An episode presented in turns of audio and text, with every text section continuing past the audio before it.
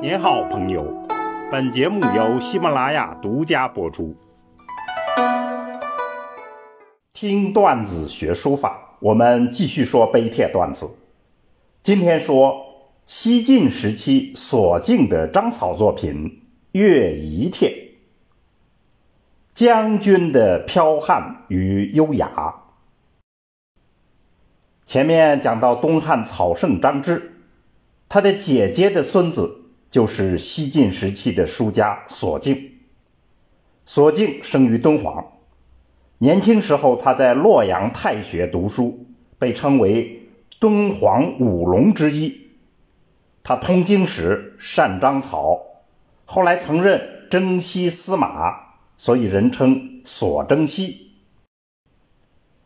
中国人重仪礼，两汉时期写信还比较随便，到了魏晋时期就出现了一种叫书仪，就是各类书信的格式，写出来供人写信套用。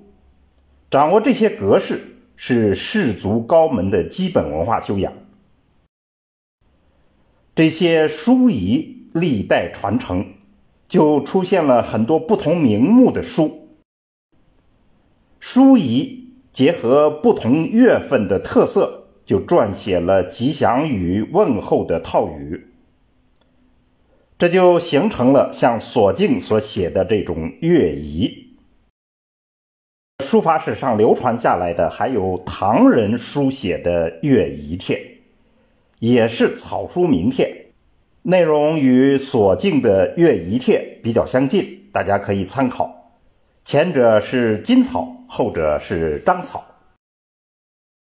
我们下来就看一下索敬《乐仪帖》的内容。它总共是十二个月，每个月写两通，以四字句为主。正月具书君白，就是正月里要写信。君就是指你，你要这样说。大促不弃，大促也有称太促，它是十二音律。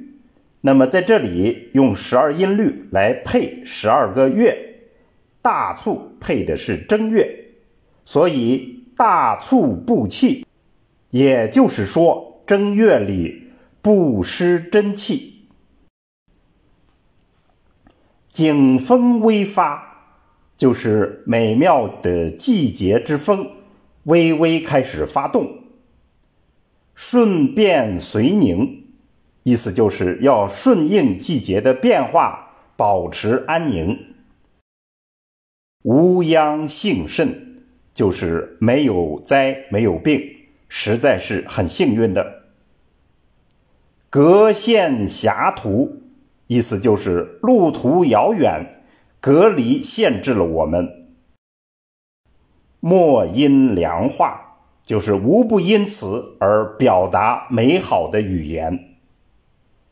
情过才格，就是我们的情感超过了《诗经》才格里所表达的情感。起住难将。就是踮起脚尖儿等候，实在难以忍耐，故即表问，所以在此表达问候。信礼彪彪，就是我们之间的信义，实在是可以说杠杠的。